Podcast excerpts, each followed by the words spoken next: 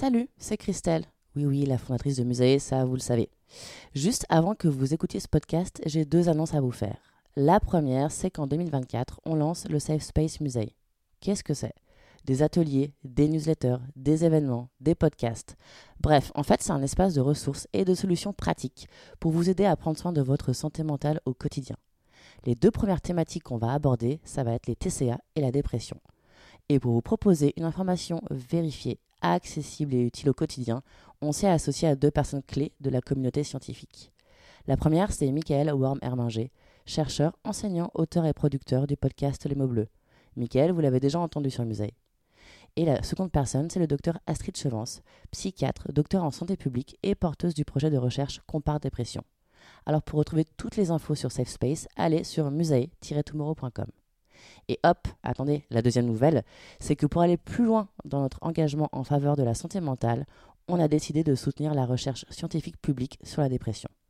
Alors si vous vivez ou avez vécu une dépression, votre témoignage peut changer la donne et peut contribuer à faire avancer la recherche. Pour ça, rejoignez Compare, la communauté de patients pour la recherche sur compare.aphp.fr. Allez, je vous laisse. Bonne écoute.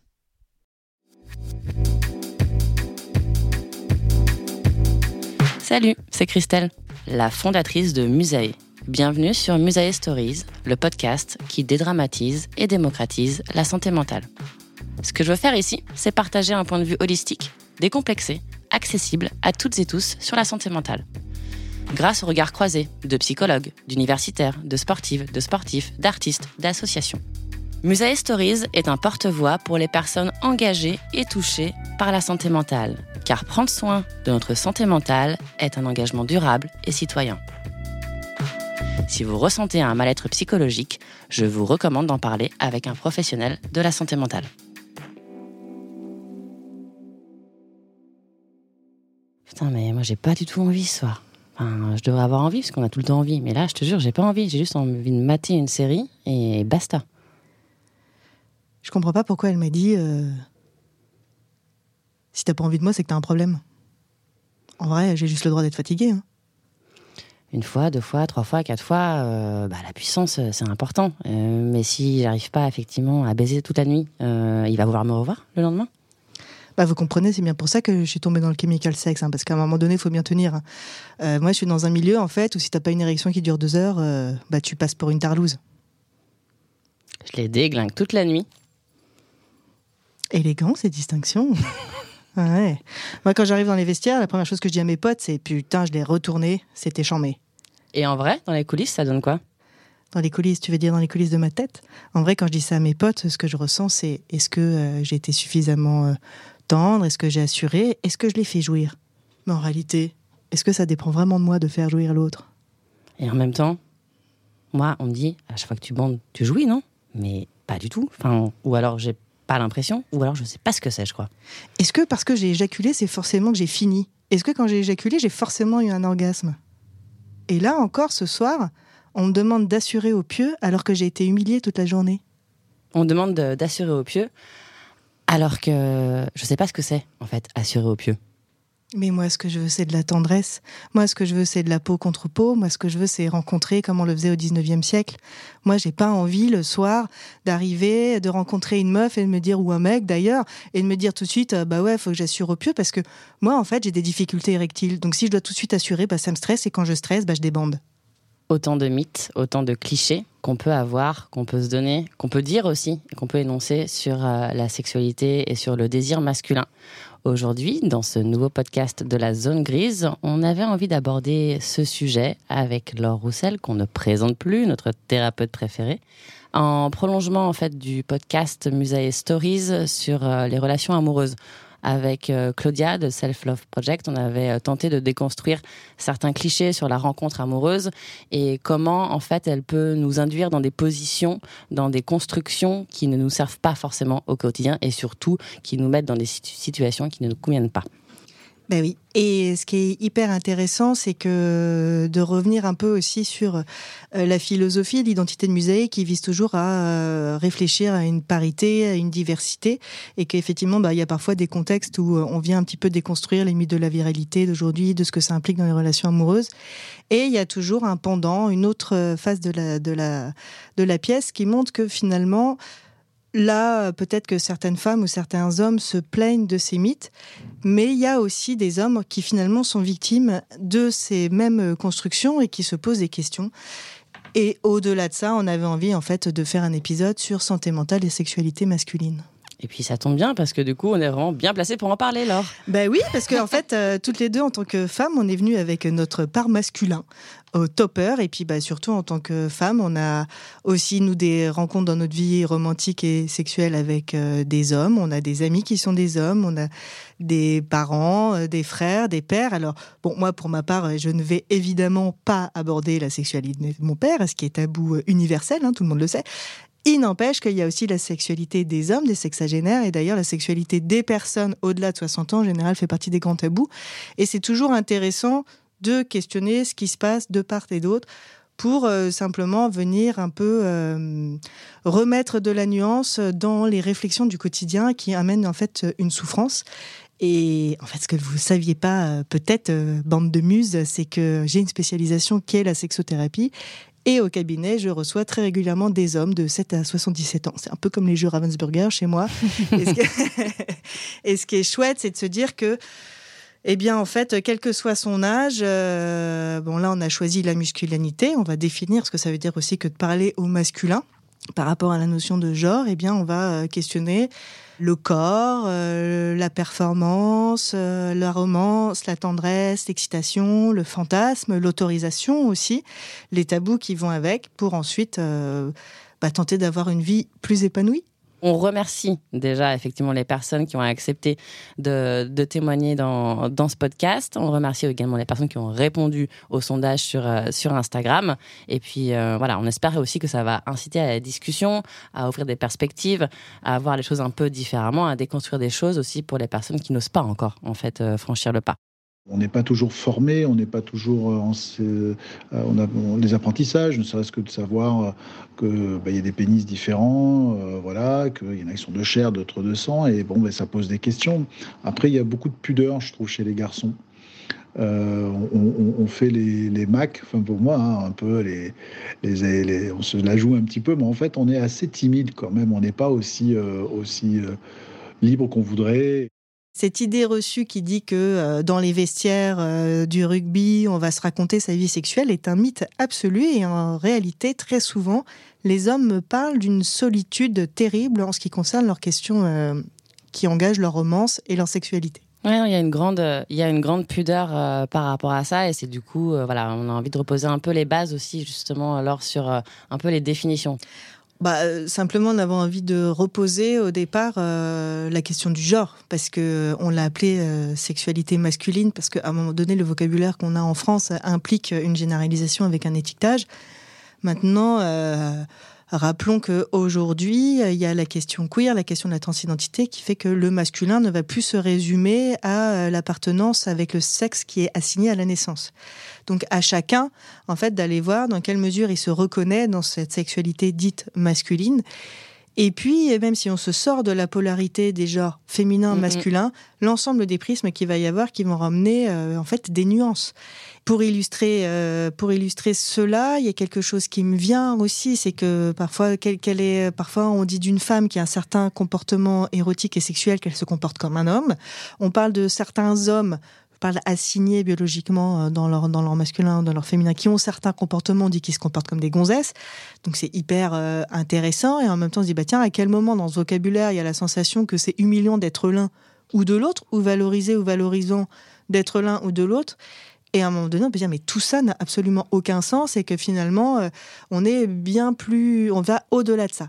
Aujourd'hui, le, podcast, il s'intéresse à se, questionner sur en quoi des représentations qui au départ étaient très binaires, des, des, comportements dits masculins et des comportements dits féminins, avec après, à chacun d'entre vous de faire le travail pour ramener un peu de nuance là-dedans, vont potentiellement nuire ou au contraire participer à une sexualité épanouie? Et Mettons, si on prend un, exemple, je rencontre euh, un mec ou je rencontre euh, une meuf, voilà. Est-ce que dès le début, on peut se dire qu'on est un petit peu empreint de, de ces mythes euh, fondateurs sur la sexualité? Typiquement, on peut se dire, moi, les mecs qui m'intéressent, c'est des mecs justement qu'on dit virils, qui ont du charisme, qui s'affirment, qui sont un peu, en fait, qui sont aussi physiquement peut-être costauds, imposants, plus grands également, en fait, qui dégagent quelque chose, une espèce, pas d'emprise, peut-être parfois d'emprise aussi, mais en tout cas qui prennent de la place. Qui prennent de la place tant d'un point de vue physique que d'un point de vue de, l'aura. En fait, en gros, ils sont sûrs d'eux. Il n'y a pas de vulnérabilité possible là-dedans. Oui, oui, bah, il y a plein de choses dans ce que tu dis. Euh, déjà dans la rencontre, est-ce qu'on projette euh, sur l'autre euh, des aptitudes et des capacités qui sont attendues du genre et aussi de ce fait en extension dans ce qui va se vivre dans la sexualité? Si je pousse un peu le trait, si euh, je, reste un peu sur les poncifs euh, du 19e siècle ou du siècle dernier, euh, ok, je vais dans une soirée, d'ailleurs c'est statistique, hein, dans une soirée, une femme ou un homme qui est plutôt attiré par les hommes va de fait être attiré sexuellement et érotiquement par les personnes les plus grandes qui sont dans la salle. Mhm.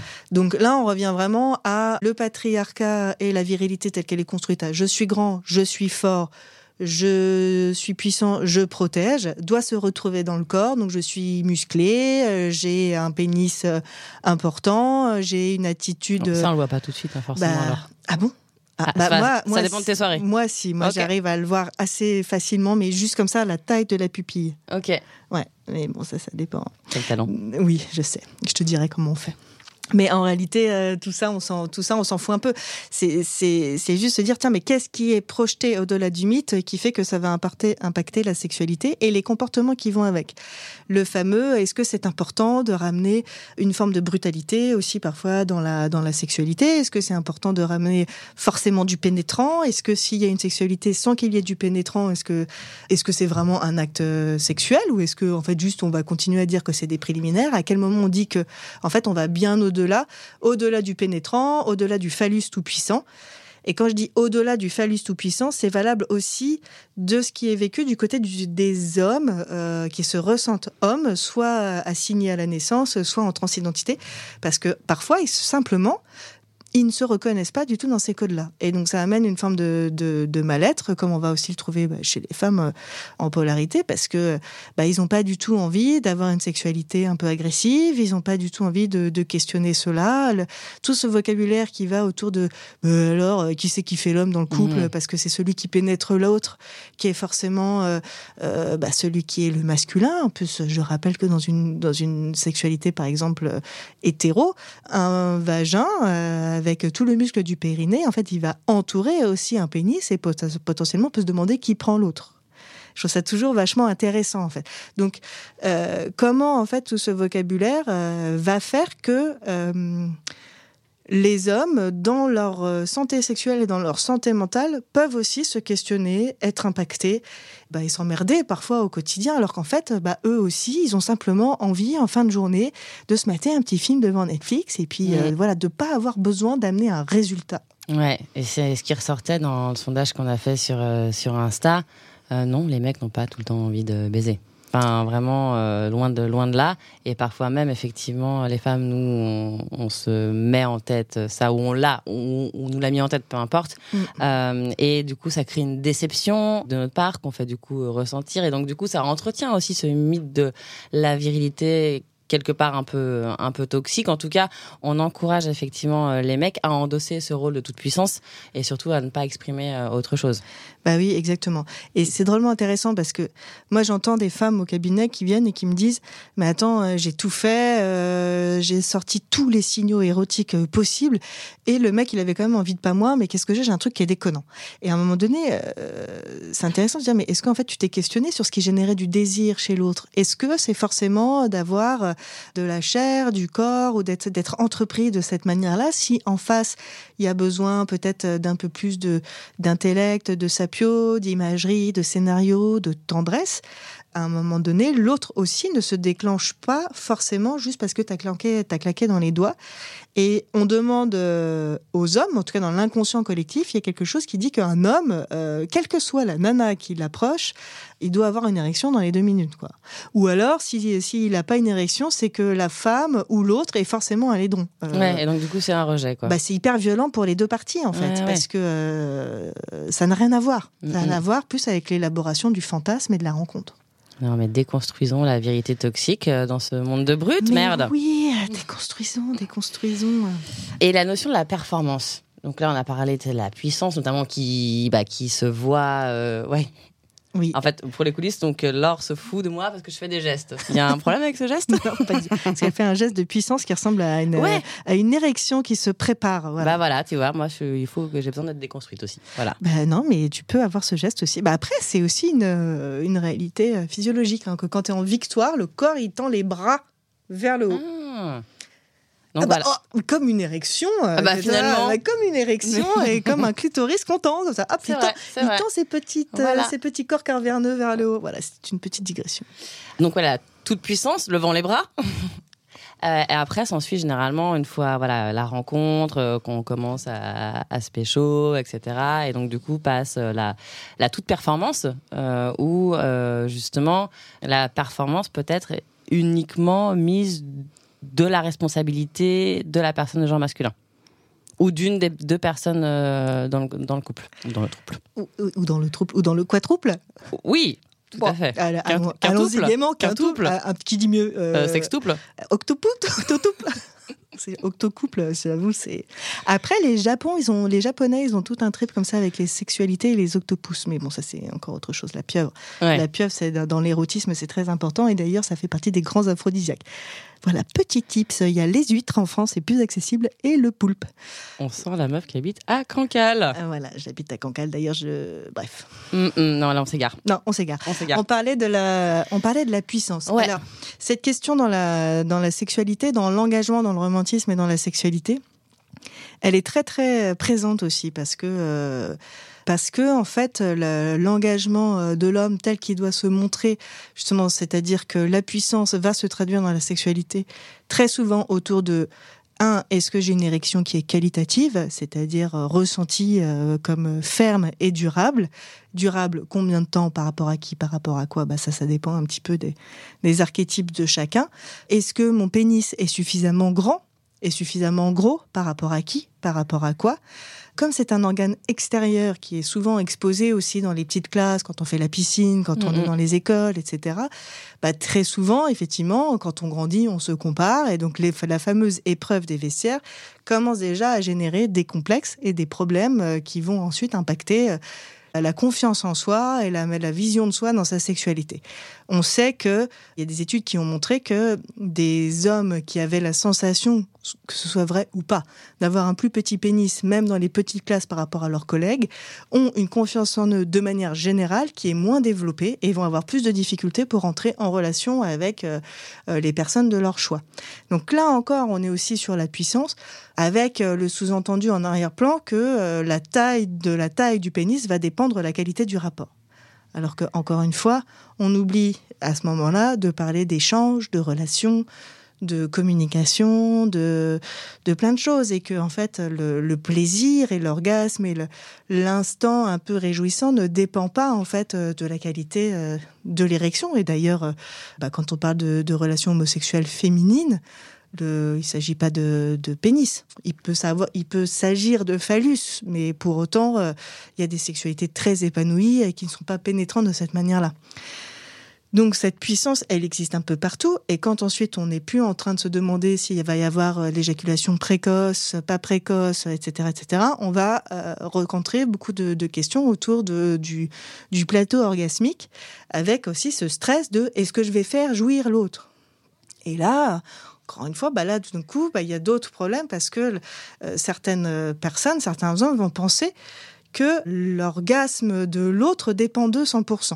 Ma sexualité a évolué, a évolué au fil du temps. Euh, bah, je remercie les, partenaires que j'ai pu avoir, euh, que ce soit amoureuse ou pour simplement du plaisir partagé, parce qu'elles m'ont beaucoup appris, les femmes m'ont beaucoup appris.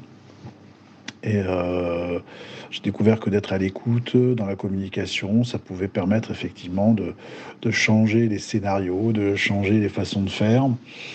Et que, bah oui, c'était, c'était un, un, terrain de jeu assez sympa, quoi.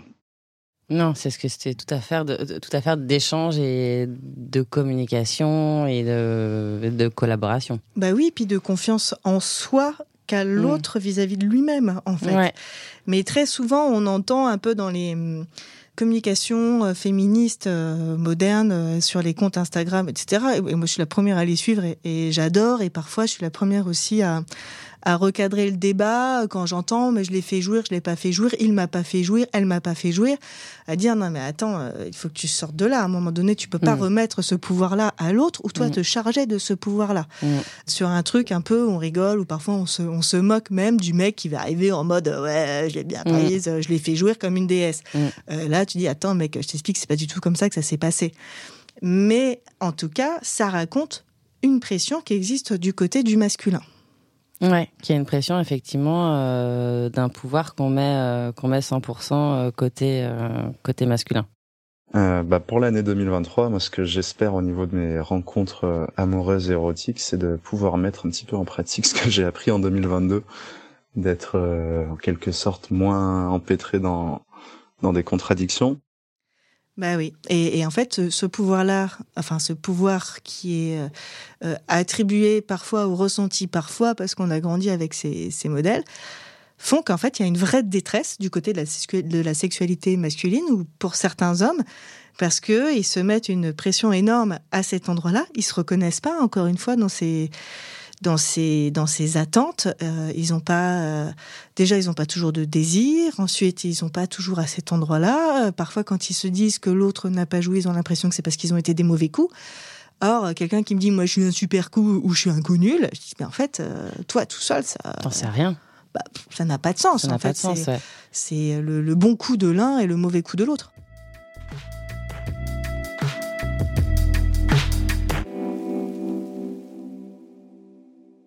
D'ailleurs, à ce sujet, j'aimerais bien qu'on écoute un témoignage euh, par rapport à la notion de, complexe, parce qu'on a reçu un témoignage assez fort.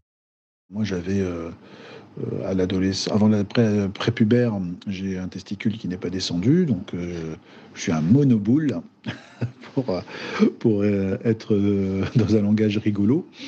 Et ça ne m'a pas gêné. En fait, j'en ai fait euh, en fait une différence. C'est un peu ma marque de fabrique. Moi, j'étais comme ça. Donc, euh, les partenaires qui m'avaient eu étaient les seuls qui pouvaient savoir que, euh, effectivement, j'avais ce petit secret dans mon dans mon pantalon. Voilà, et que finalement, c'était c'était c'était ok. Et là aussi, personne n'a aucune. Bah, J'avais fait de réflexion. On a plutôt rigolé et, et, pris d'une manière joyeuse. Et donc, ouais, là, ça me... tu parlais tout à l'heure de. Là, tout dépend de la façon dont on se sent par rapport à ce complexe. C'est-à-dire que si on le voit comme un complexe, euh, ça peut voilà impacter notre sexualité, mais on peut aussi euh, le voir différemment, c'est-à-dire bah, le dépasser hein, fin- euh, finalement. Et en fait, ça peut devenir tout à fait quelque chose qui ne devient pas problématique et qui permet d'avoir une, une sexualité euh, tout à fait euh, épanouie euh, et tout à fait euh, réjouissante. Bah, ça rentre même dans le jeu là. Euh, je remercie euh, aussi là ce, ce témoignage qui est, qui est super sympa. C'est rigolo quand il dit monoboule comme Ouais. ça, parce qu'on pourrait dire mais attends c'est compliqué parfois d'avoir à le déposer, à le, à le rencontrer. Je- J'entends régulièrement des gens qui disent bah moi je suis comme ci, je suis comme ça, j'ai le corps qui est fait comme ci, comme ça, j'ai une odeur comme ci, comme ça, mes poils pubiens, ma vulve, mon pénis.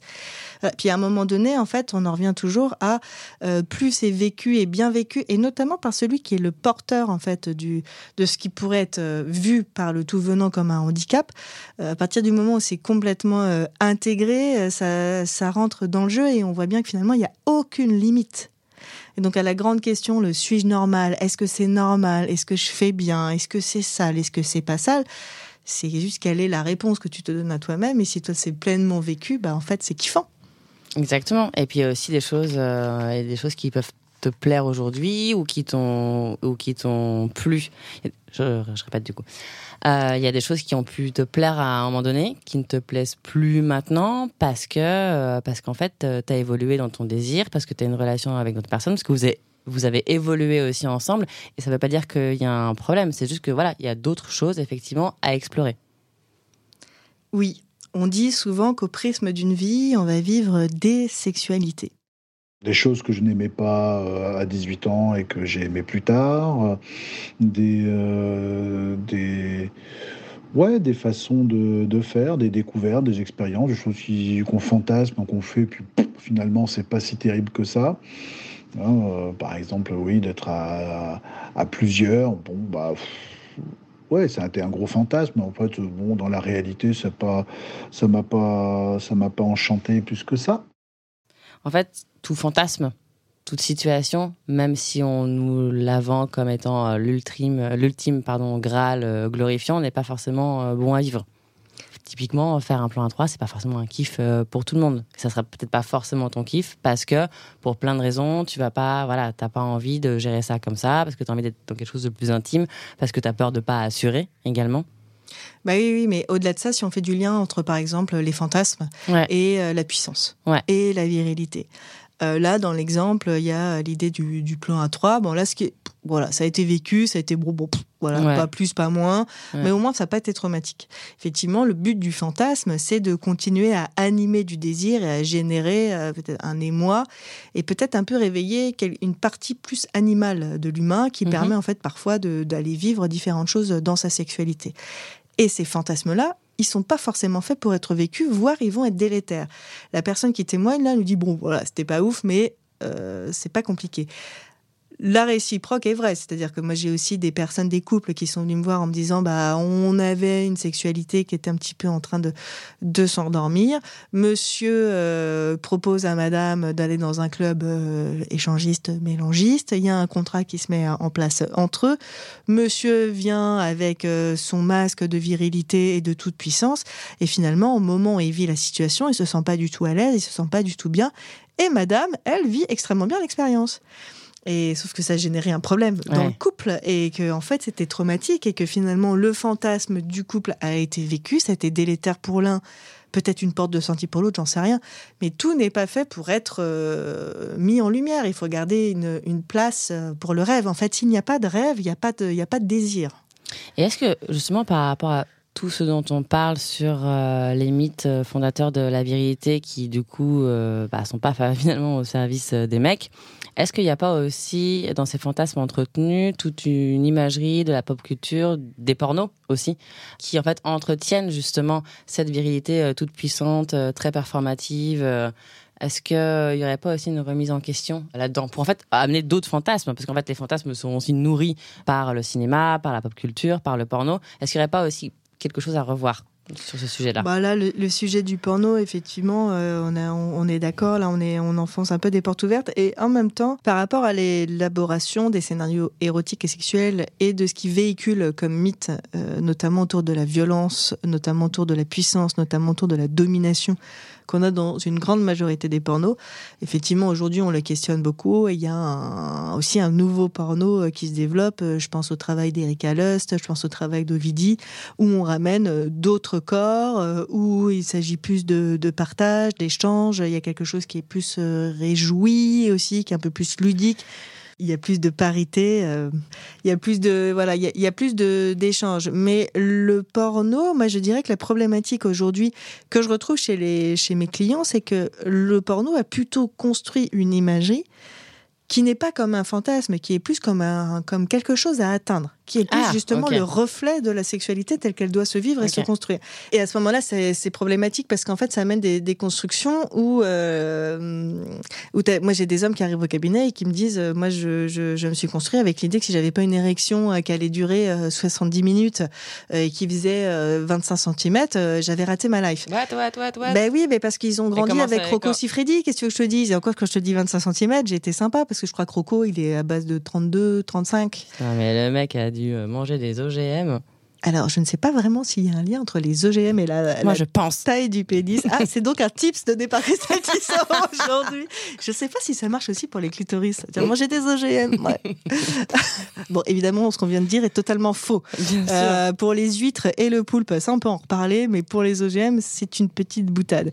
Mais concrètement, quand on se construit en tant qu'homme en pensant qu'on doit avoir une sexualité comme on voit dans les films porno, bah, ça amène de fait tout de suite un complexe sur sa propre performance parce que juste quand on quand on compare euh, le pénis qu'on voit dans le film et le pénis qu'on voit dans la glace, on se rend compte que c'est pas le même. Quand on se compare la qualité de l'érection du film et la sienne, on se rend compte que c'est pas la même. Quand on commence à rentrer dans la chambre en se faisant passer par un gros plombier et en retournant madame, on dit mais attends mais qu'est-ce qui se passe, ça va pas ou quoi?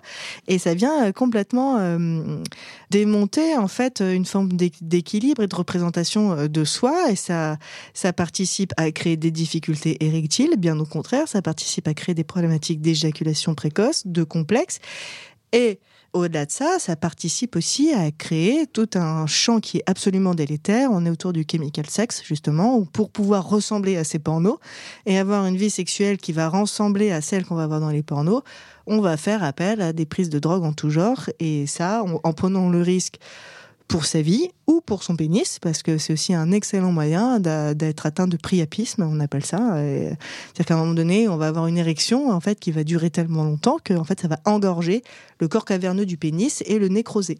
Et ça me fait penser à un podcast qu'on avait fait avec euh, Johan euh, Lavéan où on parlait justement euh, du chemsex. C'est un podcast qu'on a fait il y a, il y a deux ans, bref, en 2021, où justement, voilà, euh, Johan avait tout une, un, discours de prévention par rapport, à, par rapport au chemsex et par rapport aux risques que ça pouvait rencontrer. Un peu, c'était en plein confinement et justement, les questions de performance, super-performance, effectivement, il fallait baiser pendant des heures, des heures, des heures, mm. avec effectivement tout un tas de, de personnes, a apporté pas mal de problèmes de prévention. Euh, sexuelle, de MST et, euh, et de consultation derrière.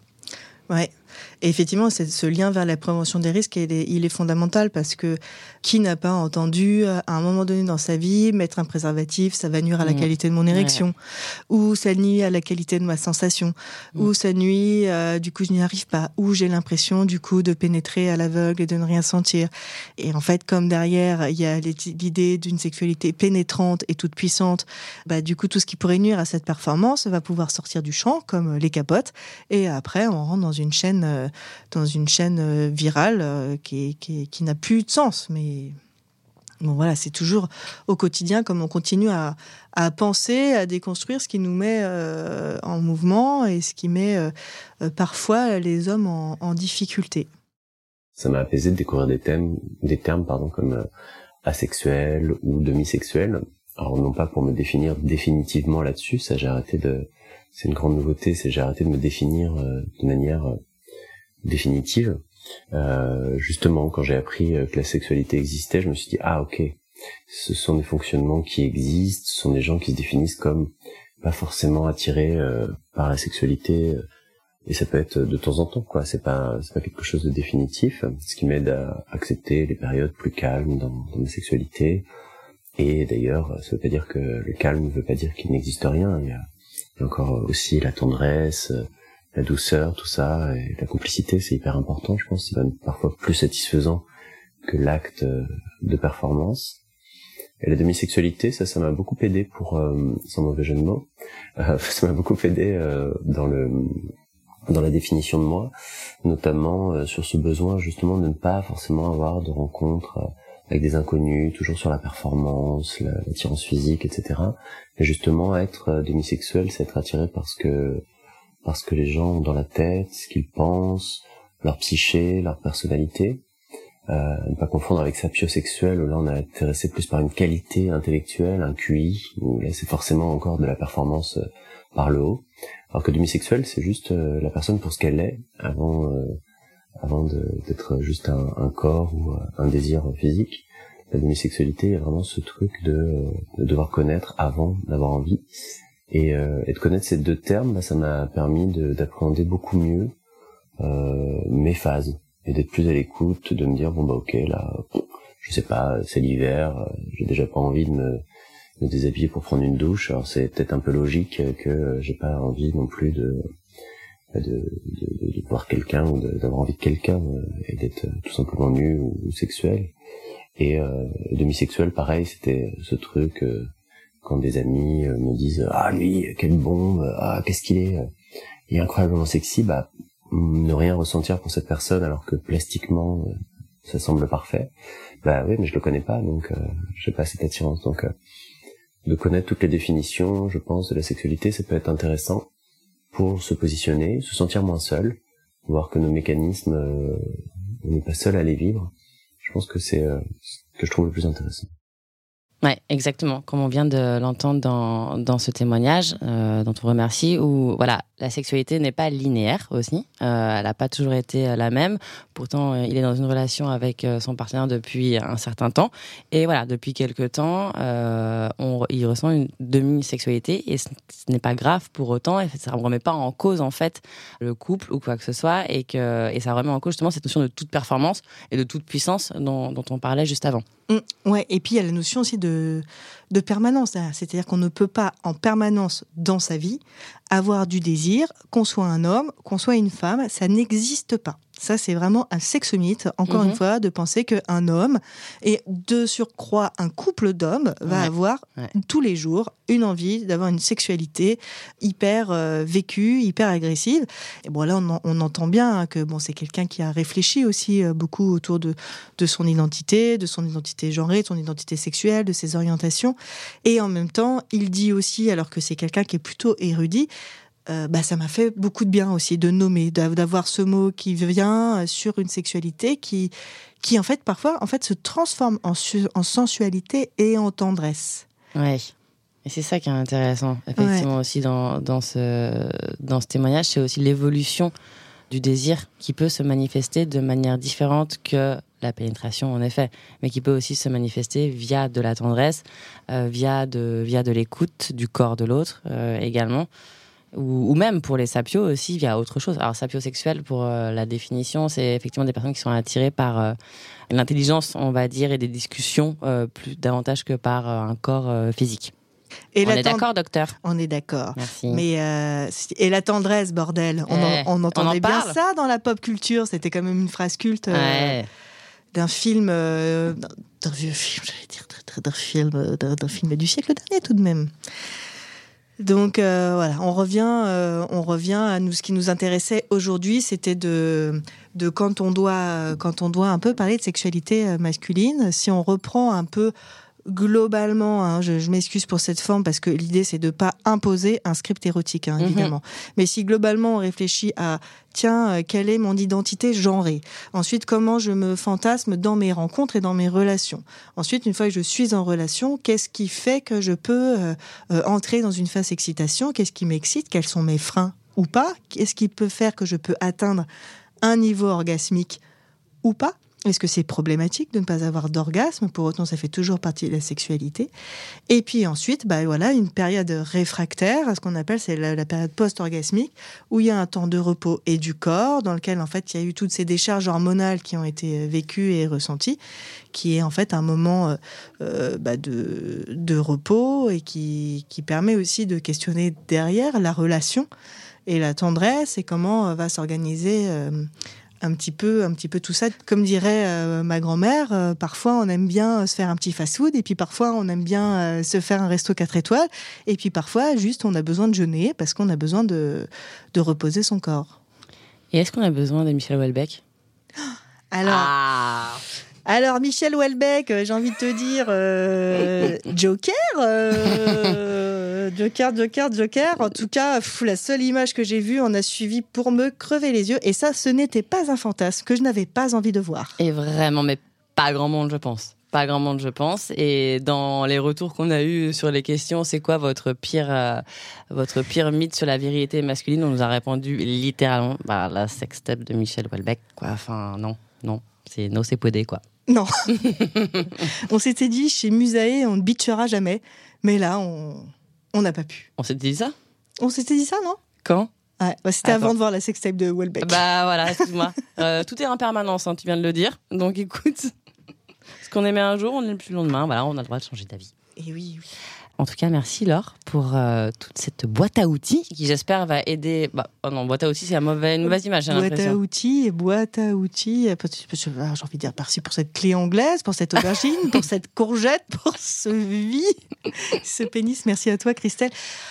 Juste parce que c'est toujours difficile de conclure alors qu'on a tellement de choses à dire et à faire, mais c'est un peu comme dans la sexualité, en fait, finalement.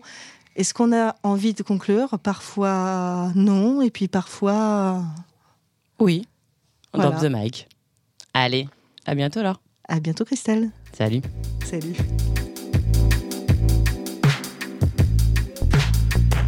Si vous ressentez un mal-être psychologique, je vous recommande d'en parler avec un professionnel de la santé mentale. À très vite.